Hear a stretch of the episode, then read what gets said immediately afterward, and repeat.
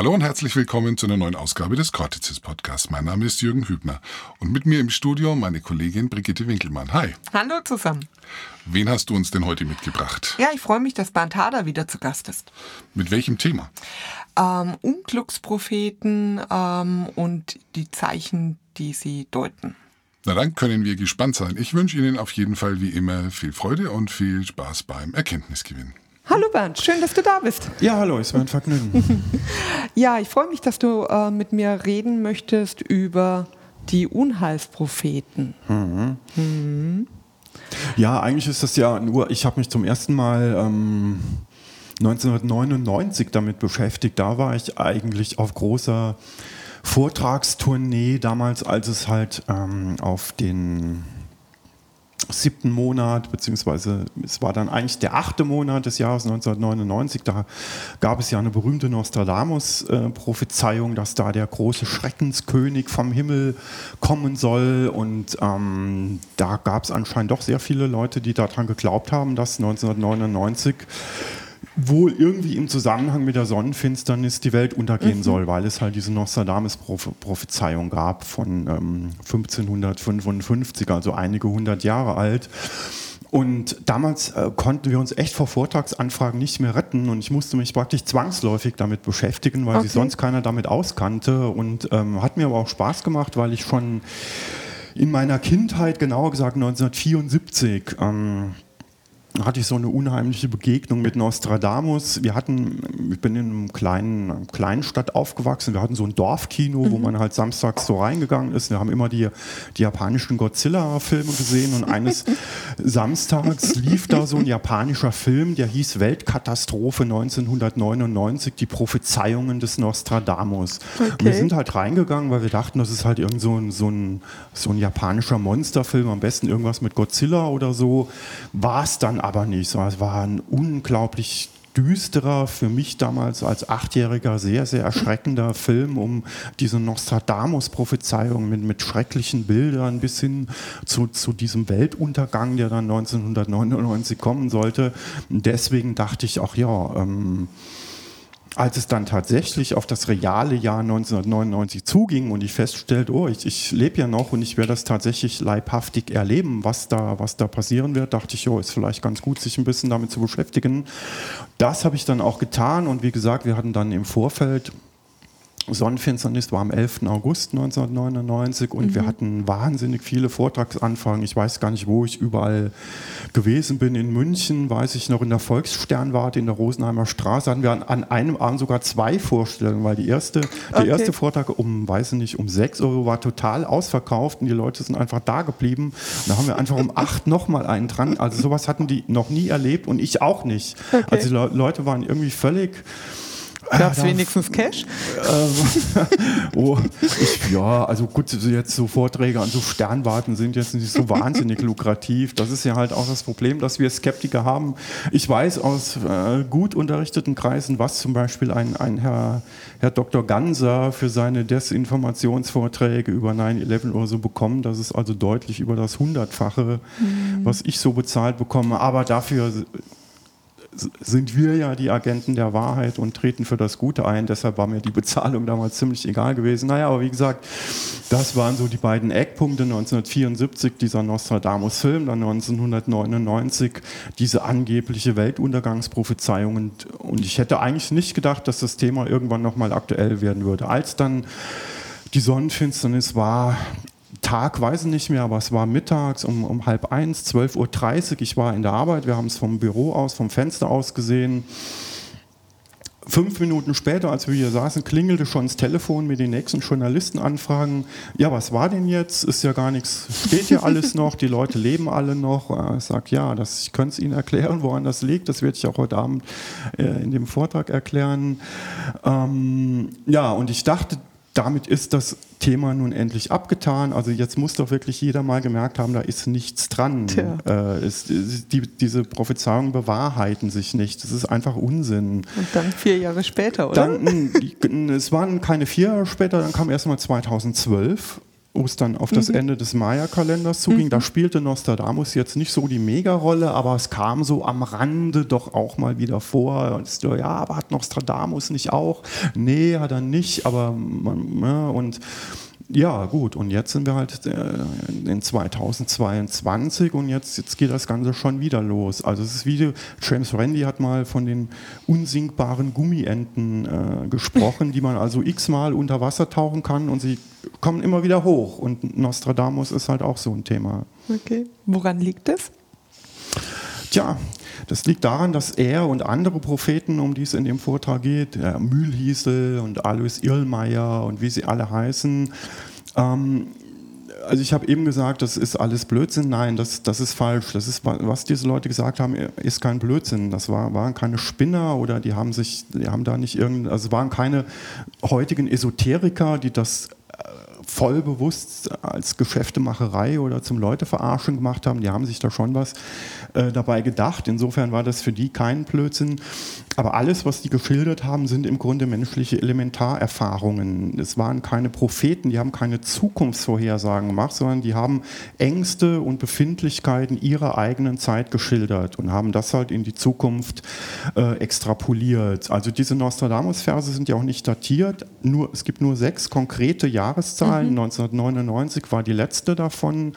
Ähm, aber keine dieser Verse ist einem Jahr wirklich äh, genau zuzuordnen. Bei Mühlhiesel und Irlmeier genau dasselbe. Also ist, nirgendwo ist da gesagt, das bezieht sich auf 2022, sondern es sind einfach Sprüche, die zu allen Zeiten gelten. Ich habe ähm, den Vortrag gestern in, in Augsburg im Copyshop ausgedruckt und der Inhaber, der das bearbeitet hat, hat mal kurz draufgeschaut und hat gesagt, ach, äh, machen, machen Sie was über, über den Erlmeier. Die Bücher habe ich, äh, hab ich in den 90er Jahren auch mal gelesen, da hat mich das interessiert. Und damals, nur in den 90er Jahren, hatte ich echt den Eindruck, ja, alles, was der da so sagt, das stimmt. Aber jetzt heute, 2022, stimmt es genauso. Also das stimmt immer zu allen Zeiten. Zu allen Zeiten gab es Hungersnöte, Inflation, zu allen Zeiten gab es Kriegsgefahr, zu allen Zeiten hatten äh, die Leute Angst, auch Klimawandel. Also jetzt der globale Klimawandel, den wir jetzt mhm. haben, der ist einmalig, aber äh, regionale Klimaveränderungen, mhm. Dürreperioden, Hitze, Kälte, hat es immer überall gegeben. Auch mhm. äh, Nostradamus beschreibt einige Hungersnöte, auch der Mühlhiesel schreibt über Inflation, über Hungersnöte.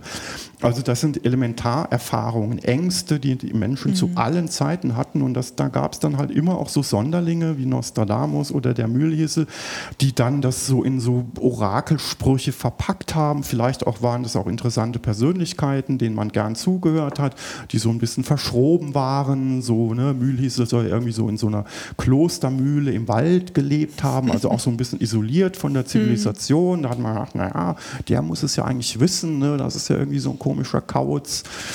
Ein bisschen Eremitentum. Ja, genau, so kann man sich, sich das vorstellen. Und, ähm, aber im Kern, wie gesagt, haben die Leute ähm, nichts anderes erzählt, wovor die, die Leute zu allen Zeiten Angst hatten. Also ich habe so ein paar, paar Mühlhiesel-Sprüche mal mitgebracht, was er angeblich gesagt haben soll. Also wie gesagt, man muss halt wissen, diese Prophezeiungen sind nicht datiert, mhm. ähm, sondern angeblich, wenn es überhaupt stimmt, es ist sehr umstritten, ob es diese Mühlhiesel überhaupt gegeben hat. Wenn er gelebt haben sollte, dann verortet man ihn so in die zweite Hälfte des 18. Jahrhunderts. Da soll er in einer Klostermühle im Landkreis Straubing, also in Bayern, mhm. äh, gelebt haben und er hat ähm, kein Datum genannt, wann die Welt untergehen soll, sondern er hat so Zeichen genannt, woran man das erkennen soll, dass es so aufs Ende zugeht. Und er hat halt gesagt, angeblich eine Zeit kommt, wo die Welt abgeräumt wird und die Menschen weniger werden. Ähm, der Wald wird so licht werden wie des Bettelmanns Rock, man wird Sommer und Winter nicht mehr unterscheiden können. Klar, da gibt es natürlich Leute, die jetzt heute sagen, ja, hey, was wollt ihr denn? Das ist mhm. doch absolut Klima, Klimawandel. Also wie deutlich äh, kann man es denn noch voraussagen? Naja, ähm, aber wie gesagt, so regionale Klimaereignisse, Dürreperioden, mhm. Zeiten, wo plötzlich die gesamte Obsternte verkühlt ist, die gab es vor 200 Jahren und vor 500 Jahren mhm. und vor 1000 Jahren. Also das ist, der Mann hat mit Sicherheit nicht vom Jahr 2022 gesprochen und ähm, auch so Sachen wie das Geld wird zu Eisen, man wird sich von dem Geld nichts mehr kaufen können. Ja, das kann natürlich jetzt die Inflation sein, auf die wir im Moment sehr stark zusteuern. Aber äh, wir hatten zwei Mega-Inflationen mhm. äh, kurz nach dem, nach dem Ersten Weltkrieg und dann nochmal nach dem Zweiten. Also auch das zu allen Zeiten gab es Teuerungen, Geldentwertungen, Plötz Inflationen. Mhm. Ähm, ich denke, das sind einfach nur Elementarerfahrungen, die die Leute aus ihrer Zeit heraus schildern. Und das kann man halt auf alle Zeiten übertragen. Und benennen die Seher das auch, dass dann also wirklich dann die Welt untergeht oder sagen sie einfach, also es klingt für mich auch ein bisschen so wie eine allgemeine Warnung halt vor Kontrollverlustsituationen. Ne? Genau. Also äh, die Dinge, wovor man halt einfach Angst hat, weil man sie ja, ihnen ausgeliefert ist. Genau, das ist ein, vor allem bei Mühlhiesel ein sehr gutes Stichwort. In den ganzen Sprüchen von ihm merkt man genau, die, die, diese Hilflosigkeit und das Unbehagen gegenüber von Erneuerung. Mhm. Also in vielen Mühl, Mühlhieselversen geht es darum, ähm, hier zum Beispiel äh, die Bauer, die Bauernleute, also die Bauersleute werden sich gewandten wie die städtischen und die städtischen werden sich anziehen wie die Narren. Also es gab mhm. einfach eine neue Zeit mit, mhm. einem völlig neuen Modegeschmack. Die Leute haben sich plötzlich ganz anders angezogen. Die mhm. Dienstmädchen haben genau dieselben Sachen angezogen wie ihre Herren. Mhm. Ähm, dann gibt es bei, Mühl, bei. Auflösung der Klassen ja dann genau, auch. Die, die Klassengesellschaft löste sich plötzlich auf. Es geht auch sehr viel um technische Neuerungen, mhm. um die Eisenbahn. All das waren natürlich Sachen, die den Leuten Angst gemacht haben. Also es ist ja... Ne, zerfällt praktisch ein ganzes Weltbild, es kommt mhm. Fortschritt, es kommen ne, die neumodigen Sitten, so wie sich die mhm. Leute heute über Gender oder, oder, oder über die, die, Sachen aufregen, so haben sich die Leute damals auch über mhm. Neuerungen, Fortschritt aufgeregt. Das war für die mhm. Leute, die auf dem Land gelebt haben, natürlich Kontrollverlust, was Beängstigendes und das kommt alles äh, in diesen Versen zum Ausdruck. Mhm. Mir ist jetzt gerade so ein bisschen eingefallen, Kennst du irgendeinen Vers, den man in Richtung KI deuten kann? Weil das ist ja das, wo, wo, wo heute so manche so sagen, oh, mhm. wenn jetzt die Maschinen die Welt übernehmen. Es gibt also so einen Vers, auch jetzt von 2022, ich habe ihn heute nicht dabei, also ich habe zwei von den angeblich aktuellen Nostradamus-Prophezeiungen für 2022 habe ich dabei den Vers nicht und zugegebenermaßen kriege ich ihn jetzt auch nicht zusammen. Ich habe es hm. aber in meinem Blog da hatte ich zum Jahresanfang die, die Nostradamus-Prophezeiung behandelt. Ich glaube, da steht es drin. Ähm, aber ich weiß, dass es äh, in einem dieser Verse angeblich um künstliche Intelligenz mhm. gehen soll, ja, dass das eine ganz schlimme Sache ist, was uns da alles ähm, bevorsteht.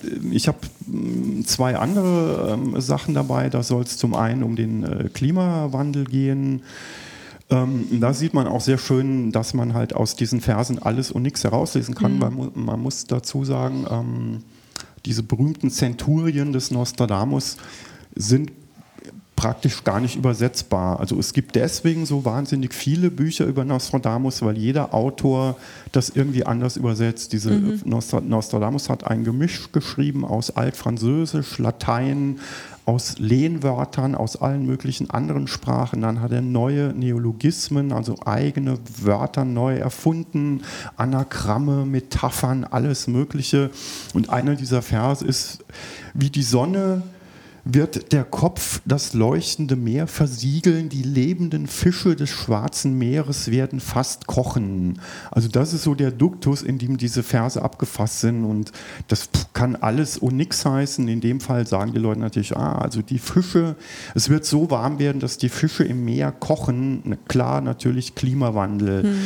Ja, ähm, auch das ist eine, eine zeitgeschichtliche Anspielung. Also ich habe es mal verglichen mit anderen Versen. Irgendwann, äh, also dieses Geschehen ist, dass die Fische im Meer kochen, das kommt in, noch in anderen Versen vor. Irgendwann gibt es dann auch eine Ortsangabe, nämlich der 48. Breitengrad. Und wenn man da einfach mal googelt, ähm, Frankreich, Mitte äh, 16. Jahrhunderts, äh, Hitze, Klima, Wasser, stößt man sehr schnell auf ein halt regionales Klimaereignis, nämlich 1547, zehn Jahre bevor die Zenturien von Nostradamus geschrieben worden sind. Da gab es in Mitteleuropa entlang des 48. Breitengrades eine, eine Hitzewelle, die so stark, also kann man, kann man bei Historikern auch, auch nachlesen, mhm. die so stark war, dass zum Beispiel der Rhein stellenweise ausgetrocknet mhm. ist und die Fische quasi äh, im Wasser im austrocknenden Wasser gestorben sind. Okay. Sehr wahrscheinlich, wenn man das jetzt rational betrachtet, beschreibt Nostradamus einfach Ereignisse aus seiner Zeit. Mhm. Ja gut, kann ja auch sein, dass er Sachen, die er erlebt hat oder gehört hat, halt dann einfach verarbeitet und sich ja. vielleicht auch denkt, könnte ja auch wieder passieren. Genau, es passiert ja auch, ja. auch immer wieder. Also die, die können sich ja nie irren, weil solche Ereignisse sich immer und mhm. immer, immer wieder wiederholen. Also äh, wir wir haben heute Krieg, wir hatten vor 200 Jahren Krieg und vor 500 und vor 1000 ja. Jahren auch. Gibt es auch positive Propheten? Weil wenn man sich die, die Welt jetzt anschaut, ne, wenn ich jetzt mhm. an Hans Rosling denke und Factfulness, ne, dann wird die Welt ja eigentlich so im Großen und Ganzen besser. Ja, das soll, ja, das ist ein interessantes Thema. Also, also wenn es einen gibt, der wirklich sehen kann, dann hätte er das ja eigentlich sehen müssen. Ja, ja, das ist ein gutes Argument. Ja, muss ich mir mal merken für die Vorträge. Ja, stimmt. Ähm, nee, ist in der Tat nicht so. Also alle diese ganzen Prophezeiungen äh, sind genauso wie dieser Film damals eigentlich nur düster, eigentlich nur negativ. Es wird, werden immer nur schlimme Sachen passieren, was sehr deutlich in der Tat wenn ich es so recht überlege, darauf hinweist, dass das einfach eigene seelische Impulse mhm. von diesen Leuten sind, dass mhm. das einfach verängstigte, verunsicherte Zeitgenossen mhm. waren, die jetzt nicht irgendwie an Fortschritt oder an, an Verbesserungen mhm. geglaubt haben. Mhm. Würdest du sagen, oder kann man sagen, ob da auch ähm, ein kommerzielles Interesse dahinter stand bei den Autoren selbst? Ich meine, dass jetzt damit Geld gemacht wird, ist ja, klar, aber. Eben, nee, würde ich in der Tat, also bei den, bei den richtig originären Schöpfern, wenn es die überhaupt gibt, wie gesagt, man mhm. weiß nicht mal so genau, ob dieser Mühlhiese gelebt hat oder ob das eine Erfindung der Volksfantasie war, der man einfach diese vagabundierenden Prophezeiungen zugeschrieben hat. Mm, nee, aber nach allem, was man so über Irlmeier auch, der lebte ja noch in den 1950er Jahren, gibt es auch mhm. Filme davon und so. Auch bei, ja, Nostradamus hat, hat, hatte wohl ein gutes Leben für seine Verhältnisse. Also der hat nicht schlecht verdient als Apotheker, mhm. hat alle möglichen Kosmetika und Arzneimittel verkauft, die wohl sehr gefragt waren. Also finanziell ging es ihm wohl ganz gut, aber also ich würde nicht so weit gehen, gehen, den ihm oder den anderen ein kommerzielles Interesse zu unterstellen. Mhm. Das kommerzielle Interesse ist in der Tat heute da, weil wie gesagt, es gibt zahllose Nostradamus-Bücher, mhm. Deutungen, Übersetzungen. Es erscheint jedes Jahr zum Jahresanfang so, so ein Heftchen, so ein Nostradamus-Jahrbuch mhm. für irgendwie 89 oder so. Damit wird, wird heute das Geld gemacht, ja. Ich hatte ähm da war ich noch recht klein, ich weiß gar nicht mal wie, wie alt, da hatte ich so ein, so ein Buch, ähm, ist mir in die Hände gefallen, die Prophezeiungen der Celestine oder so. Celestine, ja. Was, was ist das für eine Dings? Kannst du dazu was sagen? Ich hatte irgendwie, ich habe es habe ein schlechtes Gefühl dabei, ich, wenn ich zurückdenke. Ich kenne den Begriff, ich, ich kann es nicht wiedergeben. Aber ah, es ist nichts Besonderes. Also war, okay. war jetzt nichts, wo ich dachte, müsste ich unbedingt okay, okay. im Vortrag haben oder mal. Das ist, glaube ich, ziemlich, ziemlich triviale Esoterik, soweit ich weiß. Aber ich kann nichts, weiß es tatsächlich nicht genau. Um, Celestine, ja. Ja, nee, kann, nee weiß okay. nicht. Also ich weiß noch, wie ich, wie ich das halt damals gelesen habe. Ich ah, ja. war, keine Ahnung, was weiß ich, elf, zwölf oder ja, so, ja, ähm, dass ich, ich erinnere mich noch an, an dieses Gefühl, boah, das ist ja krass, das stimmt ja alles. Stimmt ne? alles also diese, dieses, dass dich das so packt. Ne? Wie wehrt man sich gegen dieses Gefühl? Boah. Was immunisiert einen dagegen? Was immunisiert, immunisiert einen dagegen? Naja, eigentlich nur eine also es ist ja dasselbe Gefühl, das sehr viele Leute schildern, wenn sie vom Wahrsager kommen und mhm. sagen, was, was wollen sie ja mit ihrer Skepsis? Das hat alles gestimmt. Ich war wie mhm. erschlagen. Der hat alles vorausgesagt und beziehungsweise hat erstmal meine Vergangenheit mir gesagt, ohne dass ich was dazu sagen musste. Und dann wird ja auch stimmen, was er mir, er oder sie mir für die Zukunft prophezeit hat. Ja, ähm, das sind halt die sogenannten Evidenzerlebnisse, die eben dadurch zu, zustande kommen, dass diese Leute halt Dinge sagen, die uns alle irgendwie betreffen, die alle an tief sitzenden Ängsten und Befürchtungen rühren. wie man sich dagegen immunisiert, naja, eigentlich nur mit, mit gesunder Skepsis und mit dem, was du eben gesagt hast. Ähm, objektiv, Hans Rosling, ja, Factfulness, beschreibt er ja, dass die Welt nicht permanent schlechter wird, sondern ganz im Gegenteil, die Bildung wird weltweit immer besser, Hunger wird weltweit immer weniger. Das sind halt Sachen, die, die jetzt vielleicht auch in, der, in den Medien nicht so permanent mhm. vorkommen, sondern was wir permanent hingeknallt kriegen, sind halt die negativen Sache, Sachen, genauso wie es die Propheten vor, vor 500 Jahren auch gemacht haben, sich ja. dagegen zu wappnen oder zu immunisieren, naja, eigentlich nur mit, mit Vernunft und Rationalität sich vielleicht auch mal fragen, warum triggert mich das? Mhm. Also was, was für Ängste spricht das eigentlich in, in mir selber an und warum habe ich irgendwie das Gefühl, ähm, das stimmt alles? Also mhm. das ähm, habe ich mich ja damals auch gefragt, als ich war damals acht Jahre alt, ich hatte das damals noch nicht reflektiert, aber heute, wo ich den Film dann auch nochmal irgendwie mal auf Video nochmal gesehen habe und gedacht habe, oh mein Gott, das ist jetzt eigentlich ja ziemlich ja, ziemlich triviales Zeug. Warum hatte ich das als Kind damals so erschreckt? Ja, mein mhm. Gott, klar, das, was du eben gesagt hast, weil man als Kind eben hilflos ist, ausgeliefert, man weiß nicht, was die Zukunft bringt, man ist vielleicht jetzt auch nicht der allerbeste Schüler und weiß nicht, wie mhm. das alles weitergeht. Und als Erwachsener hat man ja irgendwo dieselben Ängste und alles. Mhm. Dass man das vielleicht einfach mal reflektiert und sich fragt, gibt es da einen rationalen Grund dafür, warum ich vor der Zukunft Angst habe? Naja, gut, rationale Gründe vor der Zukunft Angst zu haben, gibt es jede Menge. Aber ich denke, es ist halt die Frage, wie geht man damit ja, um? No? Ne? Wie geht man damit um? Gut, no. das stimmt, das ist vielleicht die, die bessere Frage, ja, genau. Mhm. Ja, nicht so einfach immer. Mhm, gibt es denn jetzt aktuell in irgendwelche aufsteigenden Sterne, Sterne am Prophetenhimmel? Oder ziehen die, die alten, alten einfach besser, weil sie so diesen Nimbus haben. Mhm. Also gibt es bestimmt, aber ich verfolge es nicht so okay. genau. Also ich, ich habe mal, ähm, ich bin zwar in sehr vielen, was weiß ich, Facebook und Telegram und anderen Gruppen und da, ja, da wird, werden irgendwie alle möglichen Leute irgendwie zitiert, aber ich habe mittlerweile aufgehört, da jeden Namen nachzugoogeln, mhm. weil das sind dann tatsächlich genauso, die sind dann vielleicht, wenn es hochkommt, sind sie mal irgendwie im Morgenmagazin bei Sat 1 und aber eine Woche später ist es dann zum Glück auch wieder vergessen. Mhm. Also so die richtigen Dauerbrenner sind halt tatsächlich so die alten Sachen von, von mhm. 200 oder 500 Jahren, mhm. weil sie einfach den Namen haben haben. Und vor allem, weil sie ja auch, weil sie halt nicht mehr da sind, also sind nicht widerlegbar, sie können mhm. ja auch mhm. nicht persönlich zur Verantwortung äh, gezogen werden. Und das macht es natürlich ein bisschen leichter. Man kann sie auch nicht in eine Talkshow einladen und sie damit konfrontieren, dass sie falsch ja. gelegen haben. Das ja. ist halt äh, viel besser dann. Ja. Naja gut, und Sie sagen es ja auch nicht selber, ne? Also dadurch, dass halt andere sie auslegen und interpretieren, ja. ähm, kann ja die Quelle, sage ich jetzt mal, doch recht haben, aber halt ähm, der das dann auslegt, ist halt dann der Loser. Ne?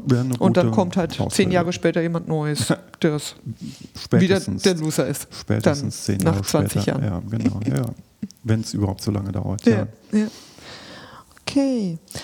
Magst du zu dem Thema noch was loswerden? Was ja, also eigentlich nur, wie gesagt, wir haben, wir haben jetzt schon ähm, 1999 und 2012 waren so die richtig großen Sachen, wo mhm. ich tatsächlich, wo wir sehr, sehr viele Anfragen, auch von normalen Leuten, Vortragsanfragen, Journalistenanfragen hatten, wegen diesen Prophezeiungen, wegen dem Maya-Kalender, wegen Nostradamus. Jetzt haben wir wieder, ähm, jetzt kommt das alles wieder hoch. Ja, es mag, ich will ja nicht leugnen, um Himmels Willen, dass, dass wir in schwierigen Zeiten leben und keiner weiß, was jetzt wirklich weitergehen wird und wie schlimm sich das alles entwickelt wird oder auch nicht. Vielleicht ist es auch ganz schnell wieder vorbei, aber was ich mit Sicherheit weiß, ist, dass diese angeblichen Propheten nichts dazu gesagt haben. Also man kann den Verlauf oder das Ende oder was auch immer passieren wird, weder des Ukraine-Kriegs noch der Inflation, noch ähm, ob eine Hungersnot jetzt kommen wird oder nicht. Das mag alles sein, aber kein Prophet hat das jemals vorausgesagt. Alles was diese Leute gesagt haben, hat sich auf ihre eigene Zeit bezogen und alles, womit wir es heute zu tun haben, sind Auslegungen von kommerziellen Interpreten, die einfach ähm, diese Prophezeiungen ständig dem anpassen, was tatsächlich äh, derzeit passiert. Also jetzt zu meinen, man kauft sich so ein Irlmeier-Buch oder, oder so, ein, so eine Zenturiensammlung und da weiß man jetzt, was die nächsten zwölf Monate passieren wird, das ist Quatsch. Mhm. Da ist jeder Cent äh, rausgeschmissenes Geld. Ja, es ist halt die Kontrollillusion, die man kauft. Illusion von Kontrolle, ja, im Grunde dasselbe wie, wie mit Verschwörungstheorien, hm. ja, dass ja, man glaubt, den Kontrollverlust damit irgendwie äh, in den Griff zu kriegen. Das ja. mag sein, ja. ja. Aber es ist eine Kontrollillusion, ja, das wird nicht funktionieren. Die Erfahrung ist, ähm, dass man damit immer, immer stärkere und immer schlimmere Ängste weckt, weil mhm. man immer mehr nachliest und sich da mhm. immer, also wie gesagt, in diesen Foren, in denen ich da bin, wo es um den Dritten Weltkrieg und Mühlhiesel und so geht, ähm, da ist von, von Rückgewinnung von Kontrolle nichts zu merken. Mhm. Die Leute drehen immer mehr durch und werden immer ängstlicher, je mehr sie sich damit beschäftigen. Mhm. Naja, vielleicht kommt ja doch noch jemand und macht die positiven Propheten im Sinne von Hans Rosling. ja. Und die Leute glauben es, weil es ja auch stimmt. Das wäre schön, ja. Das wäre schön. In diesem Sinne. Dankeschön. Ich danke, ja.